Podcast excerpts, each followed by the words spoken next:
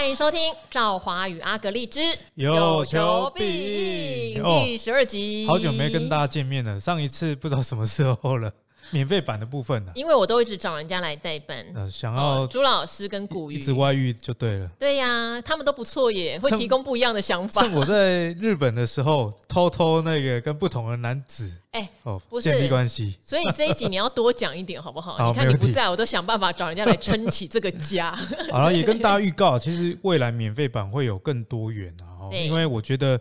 啊、呃，每一个人的观点毕竟有他的这个视野的局限性，这是、嗯、这是一定的。是，所以希望以后透过找这个产业界的人，例如说赵华花了很多钱念这个台大 EMBA，为的就是大家哦。那个酸民不要再说什么赵华常常讲他念台大 EMBA，我很久没讲嘞，但是我这边也想再讲一下。很多人会说，哦哟，你就在那边炫耀，我觉得真的很。无聊，很白目，好不好？对，因为我就在里面交到很多，我觉得是业界。以前你可能是受访者跟记者的身份，嗯，其实他对你还是有所隐瞒、保留，或是。防备，可是后来变朋友之后，我觉得真的大家都还蛮坦诚去分享自己一些想法的。然后念书也让我运动上面或是在医疗上面得到很好的帮助。我觉得那些收获是我发自真心真意想要跟大家分享的，跟炫耀没有屁关系，好不好？哎、欸，我真的蛮认同赵华莫名其妙念这个台大 EMBA，因为我过去对台大 EMBA 的印象是，我知道能交朋友，但是我不知道里面运动这么激烈啊。因为阿格力有陪我去跑马拉松，他才知道 他们那个马拉松的等级不是一般人的，是真的狂练。我以为就是大家欢乐马拉松，校园又跑完就好了。No、结果那些四五十岁、身价上亿的大叔，每个跑得比我还快好几十分钟。没有到好几十分钟了，我们才跑三公里而已。没有，就是这个他们都可以跑所谓的四分速或三分速这种可怕的。对，我顶多五分末。就觉得自己已经很累了。哦、我，六分多，我就已经觉得很快要啼笑。所以我觉得这也算拓展了我的视野。就那一次我回去之后，认真的有觉得哇，原来人外有人，不仅要会赚钱哦，还要会运动，还要会运动，嗯，还要会念书，反正。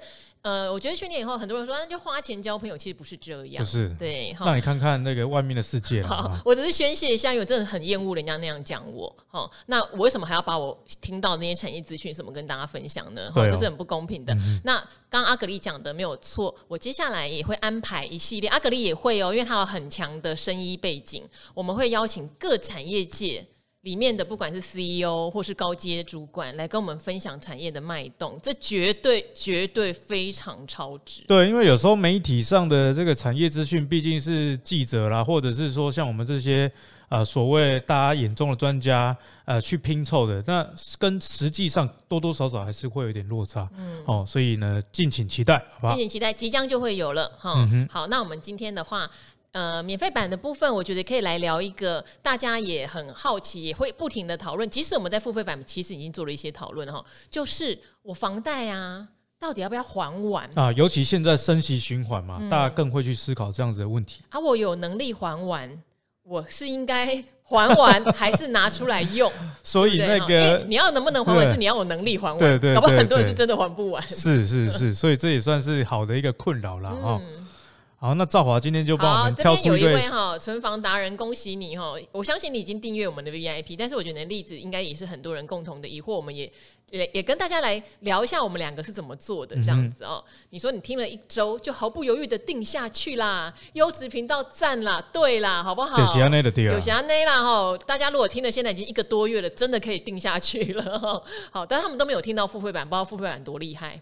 今天就是试吃好好，今天大家可以听听看，然后我觉得定下去吧。然后很多人有反映说，好像有时候不能听，那不能听，我知道，你知道苹果这种家大业大，有时候你干脆就砍掉它的 APP，重新装上去，也许或者是说，现在我们在 Spotify 也有提供服务，所以如果 Apple 本身内建的 Podcast，呃，你使用上觉得解决不了问题，你就改定 Spotify。对，好，因为不能听，我们也很心急啦，也想帮大家解决。没关系，我来先来讲一下这位存房达人他的疑问。他说他本来差点跟阿格力当邻居呢。哦，他说呢，他目前的资金的主力部位都是房地产。哇塞，一间自住，其余这个其余是多少不知道、哦。难怪他叫存房达人，收租金哈、哦。他说房地产呢跟现金加股票的比例哈，房地产是八，现金加股票应该是二，大概是这个状态。对。他说：“但是也因此就欠了不少房贷，目前大概都有五年的宽限期，思考怎么操作哦。想法就是说呢，拿出五年后本利和的金额，定期定额来投资股市。假设就是零零六二零八这一些的零零八七八，它的标的就是比较稳定的啦，金融股或是高股息或是大盘型的。嗯、他说，嗯，比例当然他有配，可能大盘一，其他的高股息那些二这样子。好，那他的想法是说，假设这样子的话。一是房地产会增值，大盘型的 ETF 也会有资本利得哈。那再来会有股息，如果有五趴的股息和他收到的租金，就可以 cover 现在还不到两趴的房贷，所以他觉得房贷不用提前还，而且他想说，虽然现在是升息嘛，明后年房贷搞不好就降到一点五以下啦，降息年要来了。这样的想法有没有什么建议哦？还有买房不久的阿格力，你会怎么看待房贷呢？好，那这个问题呢，我们先请赵华来分享好了，因为赵华有优先还完，那我是还没的，那我们再根据我们两个例子啊，去思考一下这个时空背景的差异跟做法不同。好，我是比较没有想要去买高股息的商品去 cover 房贷，因为我觉得房贷就是负债，所以我一定要确定我能够拿它做怎么讲。有把握比较好报酬的投资，因为你说高股息的商品哦，我自己本人就没有什么很强烈现金流的需求，它本来就不是我的主要配置，那不是主要配置，我却为了要还房贷变成主要配置，这好像本末倒置了吧？是不是？所以大家还是要想一下，假设你本来就没有特别热爱说我要高股息的商品，反而是为了房贷才去买了一拖拉股高股息的商品，可能有点怪怪的。但是本来你就是一个，反正收租金也算是一种。就是稳定回报嘛，对，那你本来就一辈子都是喜欢稳定回报的，你用高股息去 cover 房贷，我觉得那个倒没有什么大问题。所以你的投资本心是什么？我觉得要先留意起来。因为当初我动用理财型房贷，我去投的都是波动度比较大的台股，因为我觉得以我的年龄、收入、喜好，我喜欢做这件事情，加上我的资讯来源，让我对获利比较有把握，所以我会这样做。好，这个是第一个。我要提醒的，你的本心对不对？然后第二个是我曾经有差不多把房贷几乎还光光，可是后来我又没有把它还光光。好，那原因是在我不喜欢每个月有让我觉得呃感受到有点负担的贷款，就是我不想要，对，就是我不想要说呃，例如说每个月可能支出五万块是我的。我觉得已经 OK 了，我就不想要再付到七万块、八万块。就算我有能力负担，我也不是那么喜欢，嗯、因为毕竟它就是你每个月一定要扣出去的嘛。对，所以我就会把它控制在一个我付起来觉得舒服的状态。啊、所以重点就是现金流能否负荷。对，因为我一定还是有存款。我存款如果通通拿去还，我当然就就没有房贷啦。可是这样我也没有投资的钱了，嗯、所以我会拿捏一个比例，就是这样子。我投资的部位我觉得 OK，然后这样子我每个月付的房贷我也觉得 OK。它是一个让我舒服的，我不会去 care 哦，要缴房贷了我还要筹钱，或者是说呃没有投资部位了，就算没房贷又如何呢？它是一个平衡点，它不是一个绝对值哦，不是说还完房贷你就会很开心哦，因为你可能就没有存款了。对对，所以我那时候是有拿到一个绝对值。那我记得我曾经分享过，我不确定是不是在公开版，应该在付费版。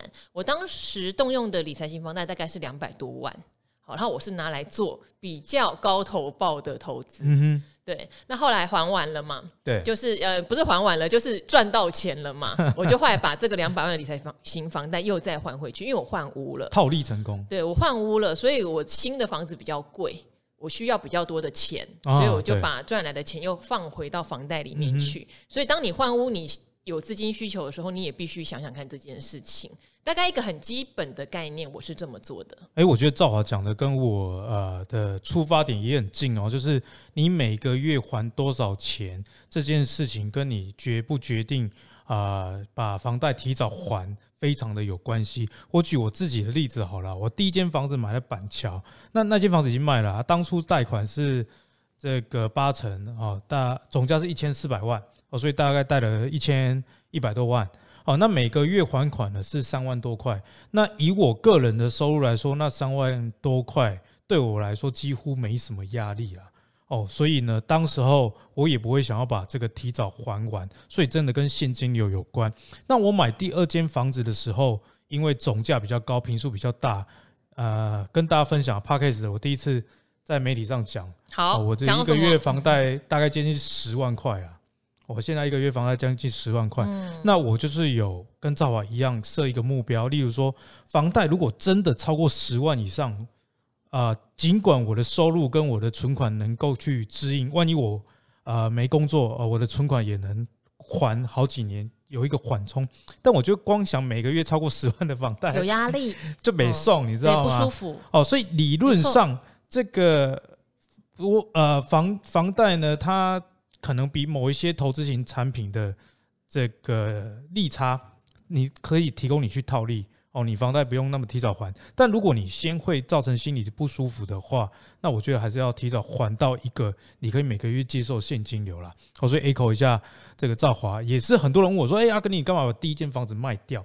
因为现在政府有设这个利率的不同嘛，第二间房子你的利率会提高。那因为我第二间房子总价我房贷借了大概两千五百万，非常的多啦，所以那多出来的利息，那我算一算，我把第一间房子出租。然后这中间算一算就美合啊，你多赚了那一点点钱，但是你要多管一间房子，所以我索性就把房子给卖掉了。哦，所以这是第一个，就是现金流了。好，那关于房贷要不要提早还完呢？如果你把这个心理的舒坦搞定了之后，你还是在想说要不要提早还完？我觉得第二点啊，你要懂经济上负债啊，他最好的朋友叫做通膨。哦，因为假设我今天欠兆华一千万，跟十年后我还是。欠兆华一千万，这一千万你能买到的东西，在现在跟十年后是不一样。举一个简单的例子，我今年呃终于满三十四岁了哦，在这个干嘛公布出来？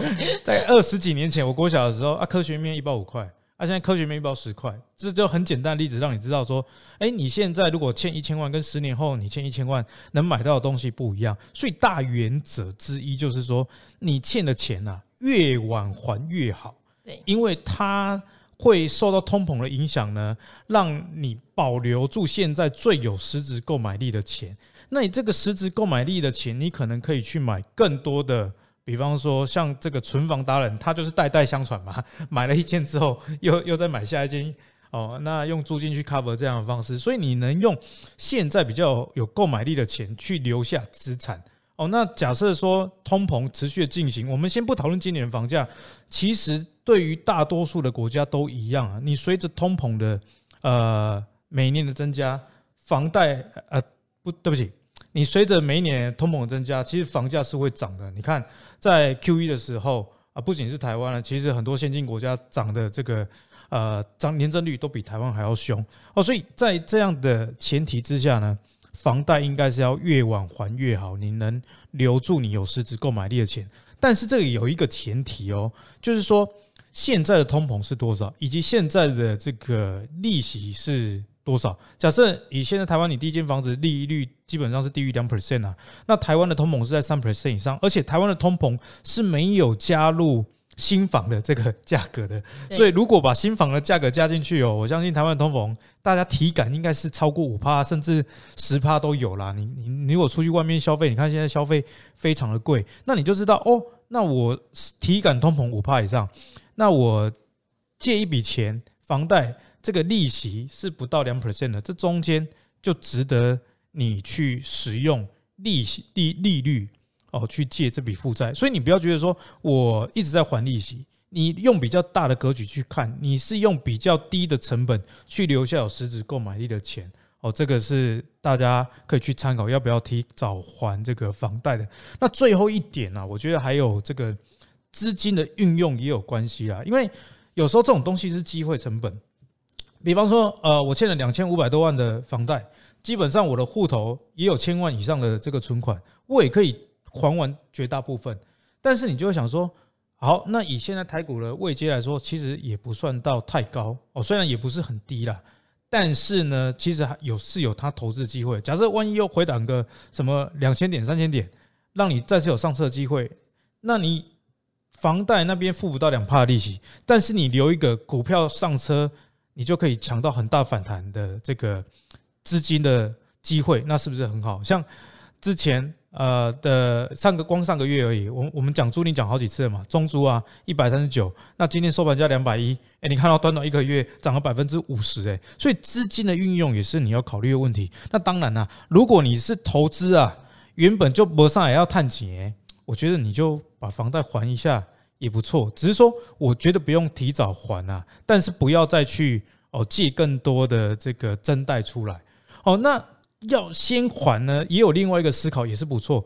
假设啦，我们今年不是二零二二，假设今年是二零二一好了。你在去年年底的时候，台股一万八千多点，你大概也知道这个股市哦，非常非常的过热了啦。你说不是过热，没有泡沫，那是骗人的嘛？因为已经涨了两年，你也知道是 QE 的行情嘛。那有一种做法就是说，好，那我去年年底手上股票的盈余很多了啊，不然我先把房贷还掉一很大一部分。我静待股市再次回档啊！你看，如果你等到今年，让你等到一万二哦，一万八到一万两千多，已经回档超过百分之三十了。我再把我过去还出去的钱给增贷出来，哦，那增贷出来，因为兆华也有增贷过。呃，有有一种理财新方但是说，你有动用的时候才有计息，诶，这个就非常好用。你又再次利用了年利率可能最高大概两 percent 左右。你就把资金调度出来，比方说你提早还了五百万，你拿五百万出来去抄底股票，涨十趴就好了，涨十趴就五十万了啊！那等到你套利成功，你又把这个钱呐、啊，又拿去还债，这也是一种不错的思考方式。好，呃，刚刚阿格里有特别提到哈，房贷其实理财型房贷各家有各家的规定，但是不妨就先办起来，办那一种没有动用就不计息。哎，这个非常好啊！好，不然等到你突然发现现在股市好像跌了三十趴，想要加码，你再去办。他还是需要那个时间，对对对，他还要再去核你的财产，你现在到底带多少？你房屋的价值什么，蛮浪费时间的。哦，所以就不如把它办起来，然后等到可以动用的时候，就很快可以拿出来使用。我觉得这个也是要留意。所以时空的背景其实很重要。所以今天这一题为什么特别拿出来讲？因为它考量因素非常多。你从这个总经上来看，诶，当通膨远高于你利息的时候，你就尽量晚一点还。那除了这一点以外，你也可以参考我刚刚讲的啊。好，那现在股市的这个位阶很高，啊，那你不提早还钱的话，这个钱拿在手上你也不知道干嘛，还不如先去还房贷，省下。比方说你先还了几百万，那几百万的利息先省下来，等到股市落底的时候，你又把钱拿出来抄底。所以我觉得啦，很多人说先投资还是先买房，我个人是站在先买房那一块的，因为我觉得先把居住先求有，那你稳住了之后，那负债其实是一个很好抗通膨的。东西，因为你借了一笔未来的钱到现在去买东西，那同样的钱在现在一定会比未来更有实质购买力。哦，那我最后再补充一点好了，这这个议题啊跟年龄也有关系。我假设说阿里里莎怎么回，或者是说四十岁出头正值这个青壮年最会赚钱的时候。那你当然是晚一点还啊。那假设你今天五六十岁，那又是另外一件事情了。我觉得这个年纪也是你要考虑的。好，每个人个性不一样啊。像我那时候快还完的时候，是因为我觉得我收入还不错，我也有一些存款还够用这样子，所以就会觉得，如果你这边没有负债，你的感受就是很轻松 啊。对，你全部的钱都是你自己本来就可以动用的钱，就算赔了也没有关系，因为毕竟你动用到理财型房贷，它不是凭空给你的，你还是要还。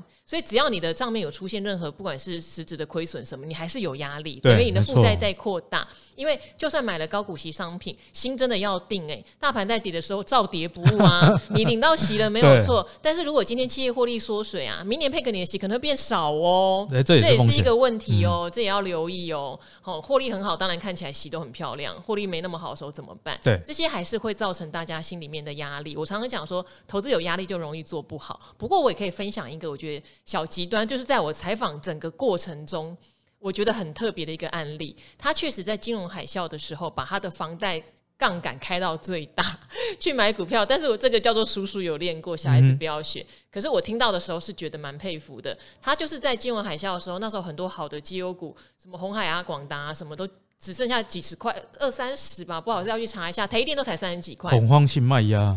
那个时候他就把他的房贷贷出来。那时候我遇到两种人，一种在金融业工作的人，他把他的房贷全还完。他说，因为他快失业了。嗯哼，哦，这个也要留意。他的想法是我后来没有固定收入了，不如就先不要有负债。这是其一。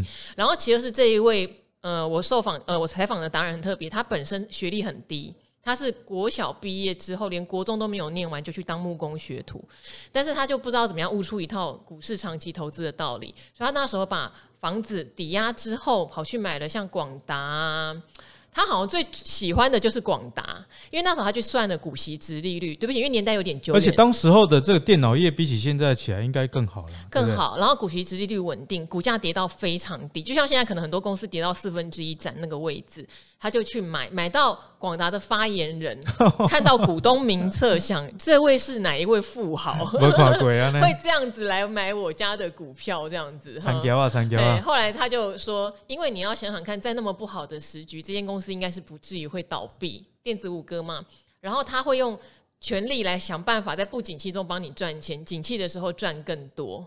好，这些都让公司去烦恼，你只要负责当股东，让他去烦恼就好了。嗯、那他会这样想，还有一个原因是因为他当时有经营那个木工行，就被人家恶意纵火，所以他的木工行全部都烧光了。他就想。我这样子那么辛苦干嘛？就让他们帮我打工。他的想法是广达零百里在帮我打工。那遇到这么大的金融海啸，股价跌得那么低，嗯、这就是我开杠杆把它入手的好时机。那这位先生不知道已经云游四海去哪里了？应该赚翻了，超级有钱人。那时候到现在，住在红喜山庄，哇，好有钱哦！我去他家拜访的，可是他真的超级自律，他的墙上全部都贴满了巴菲特啊那种价值投资的格言，时时警惕，连洗衣机旁边都贴哦。就还没，好像我以前在考这个职考的时候。哦，这个手上都有这个英文单字。嗯、对，他就是餐厅、厨房什么都贴，然后睡觉的地方也贴，然后洗衣服的洗衣机旁边也贴，就是那种价值投资的格言。呃，什么别人恐惧，我会贪婪啊。然后什么理财的第一条就是什么 不要赔钱还是什么的，然后第二条就遵守第一条。你让我想到满满的，我现在都背不起来。你让我想到，我们应该要提早发行那个二零二三年我们的年历了，还要春联，大家回去可以贴，有没有？可以贴，可以避邪。好，所以我觉得这也是我听过，就是用房贷把他的想法淋漓尽致表现出来。但是他的大前提就是，第一，他非常清楚，他这样开杠杆。之后，他要当人家的股东。嗯、好，他选的公司是他相信这家公司在逆境顺境都会帮他继续赚钱。好，我觉得他真的很坚定做这件事情。然后还有刚刚跟大家分享到，呃，当时候的背景的问题啦。你如果在一万八的时候，然后说你要。开这个杠杆，把房房子的钱贷出来去炒股，不是说不可能涨到两万，只是说那种机会成本来说，你就会知道风险其实是比较大了哦。所以这集也提供给大家。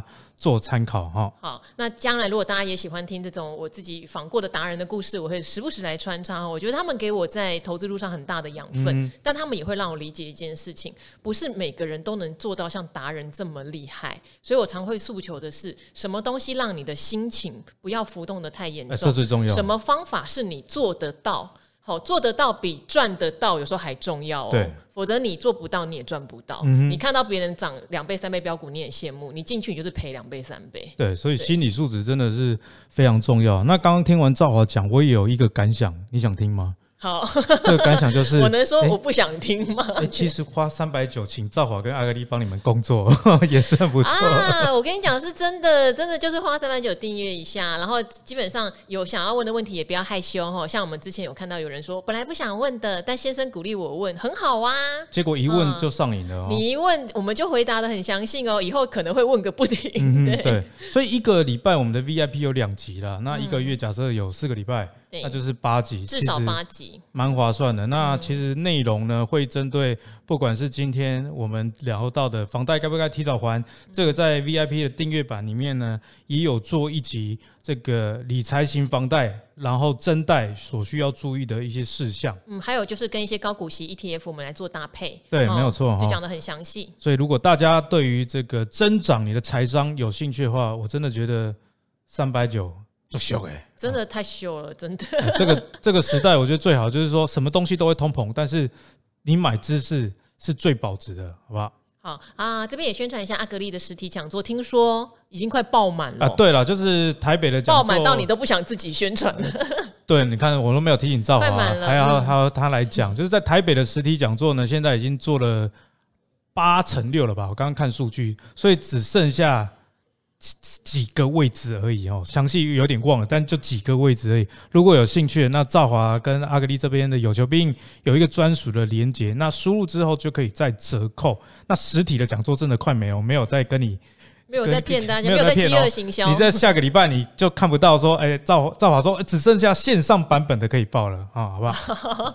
好，所以大家赶快报起来啊！想要面对面看到阿格力的话，另外阿格力也有新书要即将上市。哎，你怎么那么多产品啊？啊，其实，在年底你也太夸张了。大家说赶业绩嘛，那我的这个新书在 继续讲下去。十二月七号可以预购，十二月十五上市，书名叫《阿格力教你这样存股就对》。我们下一个礼拜免费版来跟大家分享这本书。好，哎。我们要免费分享这本书，对对对对，好不好？大家，我们是真的很有诚意的。那当然，听完分享后，希望大家还是可以捧场买一本书哈，不书可以常常乱翻了哈。啊，不然就来阿格丽的签书会，让他盖个唇印在上面。对，我十二月十五有签书会。嗯好，啊莲姐今天先不提供了，不然太 太多了，太多了。好，那就谢谢大家听到最后啦。那有问题，谢谢谢大家也提问给我们，也欢迎大家赶快，好不好？手刀加入我们的 VIP 订阅，订起来，订起来。好，那就跟各位听众朋友说拜拜，拜拜，拜拜，订起来，订起来。